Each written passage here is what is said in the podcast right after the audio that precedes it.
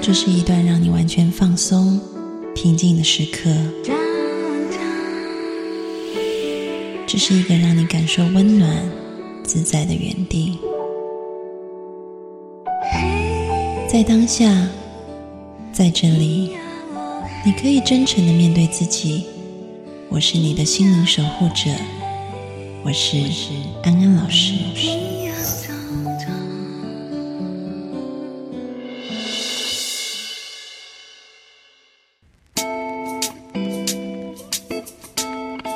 Hello，各位听众朋友，大家晚安，欢迎收听安心 So Good，我是安安老师。我们今天要邀请男神来到节目当中。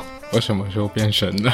你不要再装了！你在我们听众群里多受女神的欢迎。欢迎鸿儒，鸿儒是那个家庭治疗师，然后在之前的节目里有邀请鸿儒来做过一季的节目，然后回响很热烈。就是回响很热烈，不只是因为他是男神，就是因为他后来加入听众群，然后听众群里面就有很多的粉丝对他撒花。有人给你打赏吗？好像没有哎。好像没有，真的没有啊？难道是我错过了吗？我回去查一下。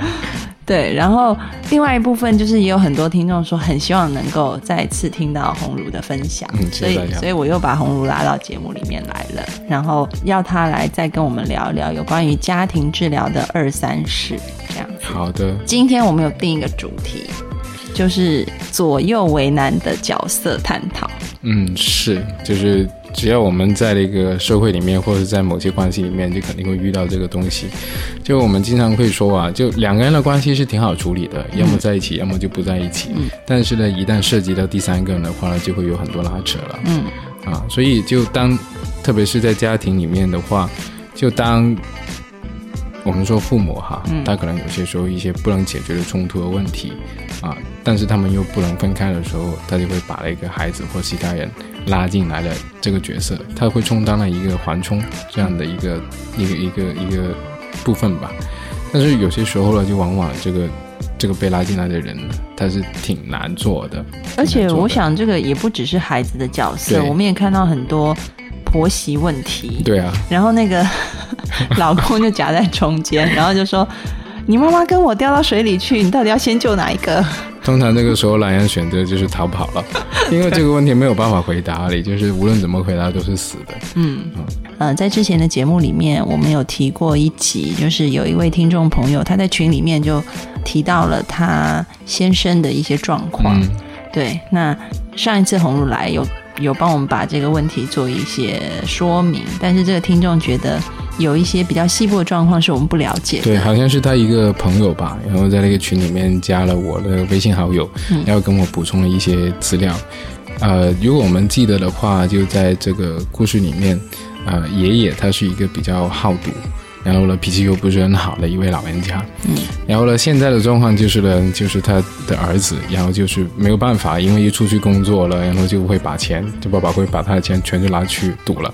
然后他现在做法就是待在家里不去工作，啊，因为他如果不管他爸爸了，他又被村里人说他不孝；但如果呢，他就是呃管他爸爸了，又会觉得就对不起他的太太，这样的事情他做不了，于是他就被卡在中间了。呃，但是那位听众的朋友，他就跟我补充了一些我觉得是非常重要的信息，所以今天想要跟大家分享一下。就原来这位爷爷啊，他就是啊结过两次婚，嗯，第一次结婚的时候呢，他跟他的太太生了两个女儿。然后呢，因为他酗酒啦、赌博啦，还有就是打老婆了，然后他第一任的太太就跟他两个女儿都离开了他。嗯。然后他再次结婚的时候呢，就生了我们这个故事里面的那位丈夫。嗯。啊，后来还是因为这位爷爷他赌博、酗酒、打老婆。嗯。然后呢，就是他第二任太太也走了。但是有趣的是，这一次是这个妈妈没能成功的把这个儿子也带着。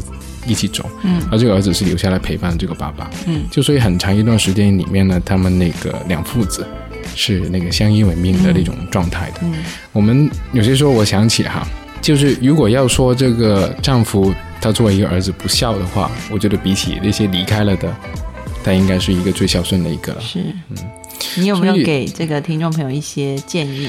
呃，我觉得在这个状况里面是很难给建议，嗯，因为对于这位丈夫，他离开了，他就真的是对不起爸爸。因为你看看他一位老人家，就可能在这个世界上面跟他关系最密切的一个人，就剩下他孩子了。如果他也不管他，不理他，像他的两位同父异母的姐姐那样离开了的话，他当然可能会很轻松了，但是会留下一个孤寡老人。嗯。我猜哈，他的生活状态可能会比现在更糟糕。嗯，啊，可能会流浪啊，或者各种各样的事情。我觉得，就如果是作为一个长期跟他陪伴的一个孩子来说，想到爸爸的一种下场的话，肯定会很心疼的。嗯，啊，但是问题就是，他现在又有另外一个角色。嗯，他也是作为别人的爸爸和丈夫的时候，他又必须。要有一个独立的空间去照顾他的小家庭，嗯两边左右为难，就好像我们刚才开头讲的话，有些时候就会选择什么都不做了，嗯，因为无论怎么做都是错的。对，因为你无论向你向右就被左边的人骂，对，然后你向左又被右边的人骂，对对，就是我们会被卡在两个看起来都很正确的立场里面，嗯，但是偏偏就是在正中间的这个人他是很难去选择的，嗯。啊，有些时候我们在工作上面也会遇到类似的个案，因为有些时候事情真的不会像我们想象中那么理想，什么都能好，但是面对这种双非冲突的时候，很多时候一开始。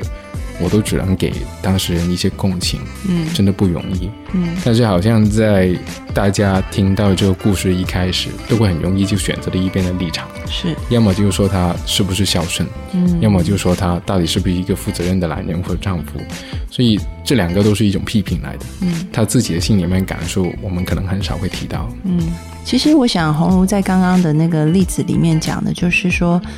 有时候世界上的事情真的是无解。对。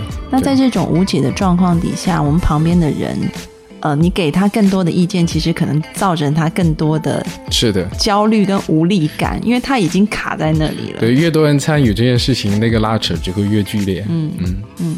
所以我们能给的，其实就像你刚刚说的，你给予来访者的就是一种共情，就是你知道他卡在那里。对对。就是我觉得很多时候就仅仅是说句一句话，就说其实你那么多年来挺不容易的，嗯，啊，就他就会有很不一样的一种感受。是的，其实有时候不见得是他动了什么，嗯，不不见得他是要往右走还是往左走，而是你只要让他在原地，他仍然有力量，是他仍然有力量去，因为那个困境是我们旁边的人无法代替他去面对的，嗯，所以。说的难听点，我们都是站着说话不腰疼，然后在那里讲一堆大道理。那既然这样的话，为什么我们还要去增加他的压力呢？嗯，所以各位听众朋友，如果你身旁也有这种左右为难的人，就是真的很鼓励你，知道你虽然是为他好，肯定会帮他想很多的解决方法。但是如果他在他的立场上面，每个人讲的都是对的的话，嗯，那么不如多给他一些温暖，多给他一些支持，让他知道，即便他站在原地动也不动，还是有人会守护着他，看顾着他。即便他站在原地，他仍然是有力量的，这样就够了，因为。世界上的事情并非都尽如人意，一定有一条解决的通路的。有时候就是这样子。对啊，就是我会就想起这件事，我会觉得我现在开始明白，当时候我的导师教我们的东西的时候，他就教我们：你们不是帮人去 solve the problem，嗯，很多时候有些 problem 是没有 solution 的，对，就没有解决之道，嗯，而是能不能让人和人、人和问题之间换一种关系。去相处，嗯啊，我们看到了这个可能是一个没用的男人，还有一个就是说啊，那个很很不堪的一个老人家。但其实我们看得到的深一层的是他们心里面那种陪伴。嗯，人有些很多时候是挺孤独的。嗯，所以换一种角度去看这件事情，这个世界就会变得不太一样。是，希望吧。嗯，好，我们要进一首歌，待会回来继续聊这种左右为难的角色。既然都讲左右为难了，当然要来听一首怀旧老歌。张学友跟好像是郑中基，我好像没听过，你没有听过？好，那我们就来听听一下这一首《左右为难》，待会回来。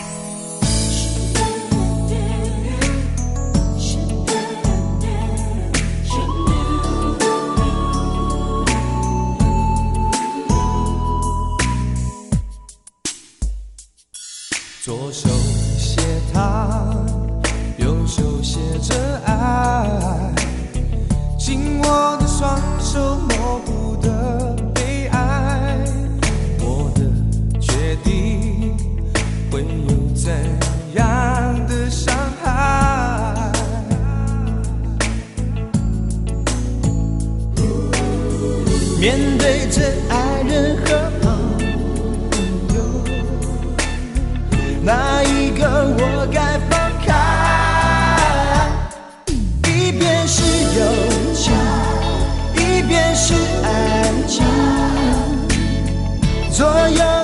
是为难了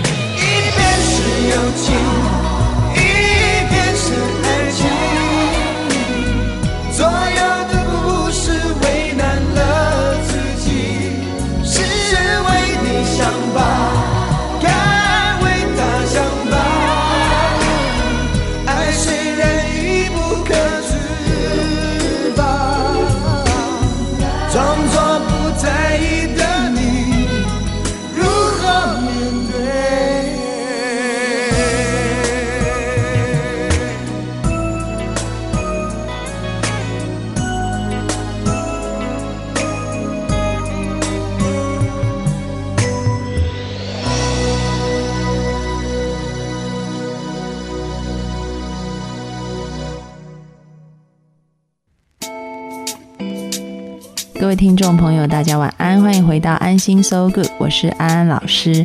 我们邀请到家庭治疗师男神梁红茹来到节目当中，红茹你好。Hello，大家晚上好。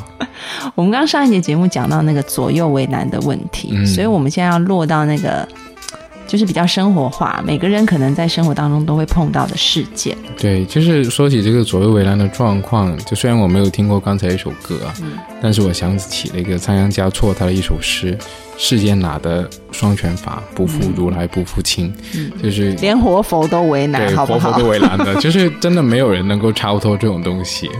对，所以呢，今天我想讲两个比较常发生在一般的家庭里面的例子，嗯。然后也给我们听众朋友一些提醒。嗯嗯一个就是，如果你回家，然后看到你老婆跟你妈在吵架，那感觉就是我想立刻关起门，我立刻出，还还是回去外面好了。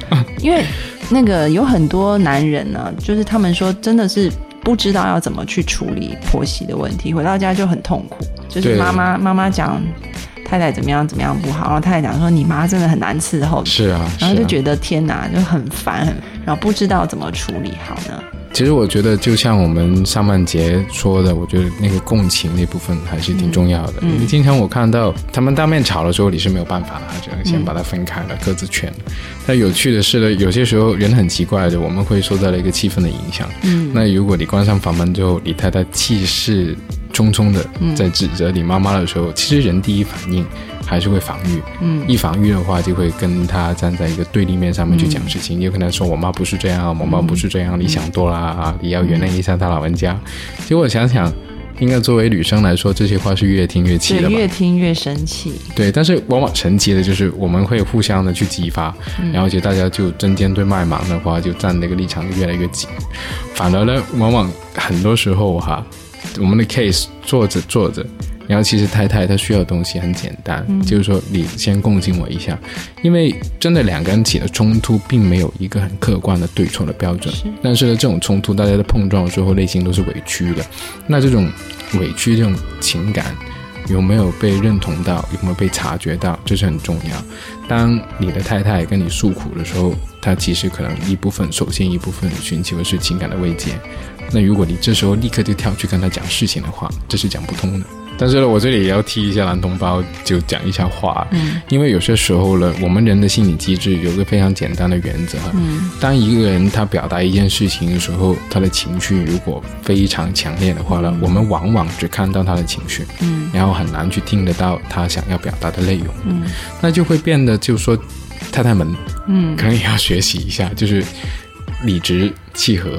可能你讲的东西再有道理也好，但是如果你用一种太激烈的情感来表达出来的话，其实别人周围的人是会害怕的。是一害怕就会离你远，一离你远的话，你心里面其实更焦虑。嗯啊，反过来就跟自己妈妈讲话也是一样的。那妈妈嘛，肯定会觉得，哎呀，我儿子就娶了媳妇忘了娘啦，嗯然后甚至不仅仅是骂媳妇哈，甚至把你自己本人也往里面骂去了。嗯、不要太计较你们的内容，嗯先去认同了他的感受。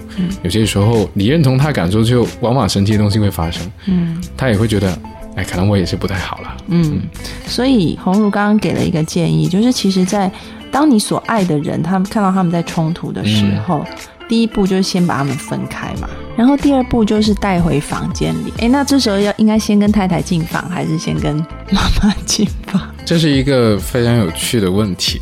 呃，我的导师去讲那个婚姻治疗的课的时候，他经常会问一个问题：你得罪你妈妈的后果跟得罪太太的后果有什么哦，不一样？哪个比较严重？对，那个当然这不一定对了哈，嗯但是呢，通常大部分的时候呢，得罪妈妈呢，可能是一两天的事情。嗯只要你不是一些大是大非的错了，妈妈还是比较容易原谅孩子的。嗯嗯但是太太的话，说实话，他跟你不是那么熟的，嗯嗯。啊，你如果得罪他的话，他可能会很快就跑掉，或是恨你一辈子的。嗯嗯啊，妈妈很容易原谅小孩的。嗯，好，所以第二步就是先跟老婆回房间，然后第三步就是听，先站在老婆那个立场，不甚至有些时候可能跟她一起吐槽一下妈妈也行的啊，反正就是也怎么讲呢？对啊，你知道我妈就是这样子的啦，啊反正老人家就是这样，对对啊，她有些时候我也受不了她的脾气啊。对，等等，对，站在站在太太的立场，然后共情她，嗯，然后接下来呢，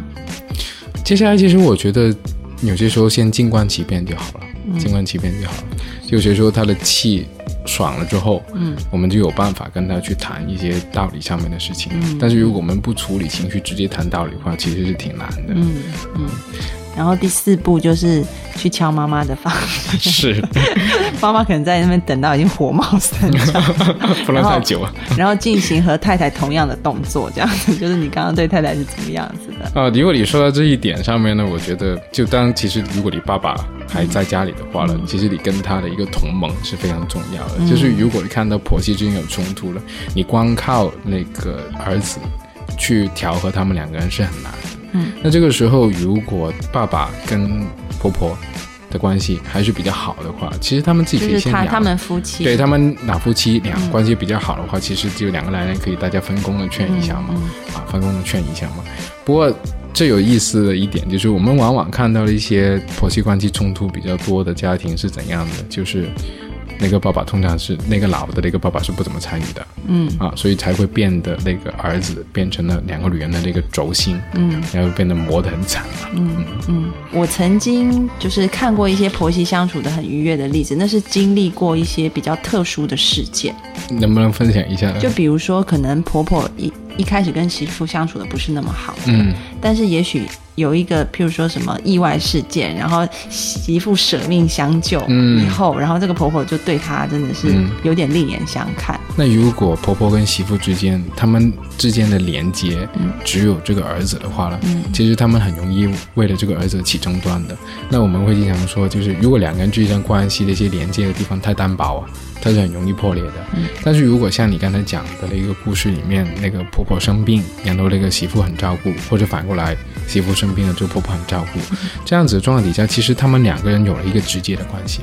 其实他们是可以超越了那个原来他们自己的对儿子的一个连接点，超越他们婆婆跟媳妇这个角色，他们两个作为两个独立的人之间真的产生了感情，那肯定会好很多。嗯，那我们会打个比喻的哈，就是人的情感需求了。就是那么多的了，嗯啊，那如果婆婆跟媳妇之间他们是不能互相满足情感需求的话，那他们两个人的情感需求都落到谁身上？嗯嗯，就会落到了一个儿子身上，那儿子其实是承载不了那么多的嘛。嗯，但反过来，就像我刚才讲的，如果公公那边也能分担一些，又或者是媳妇跟婆婆之间他有一些连接的点，他们是能够有共同语言的，那他们就会相处挺好的。嗯嗯，然后这样的一个家庭，他的那种。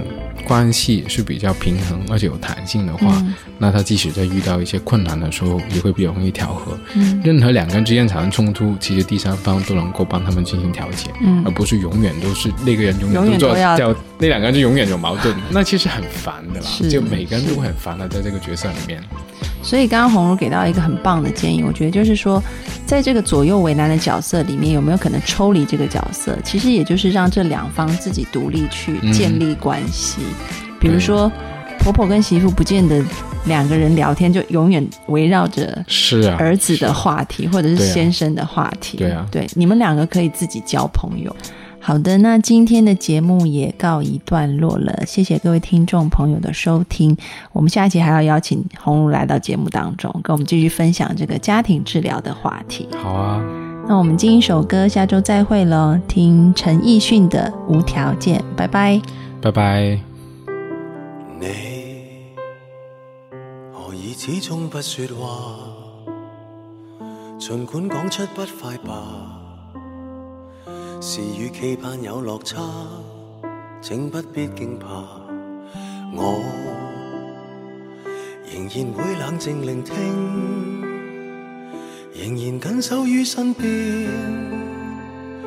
与你进退也共鸣。时日会。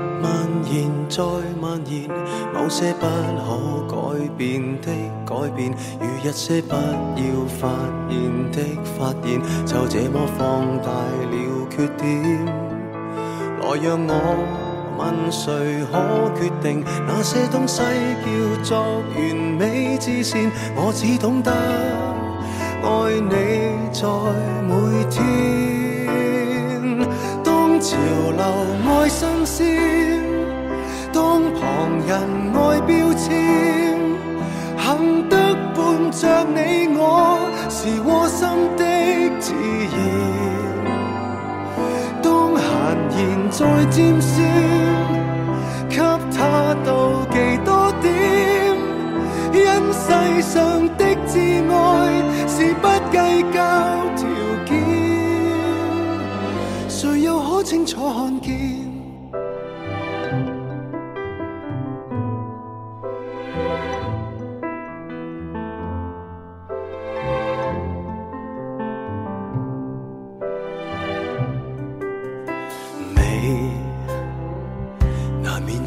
些缺陷，若果不甘心去问，问到最尾叫内心也长出裂痕。笑，何妨与你又重温？仍然我说我庆幸，你永远胜过别人。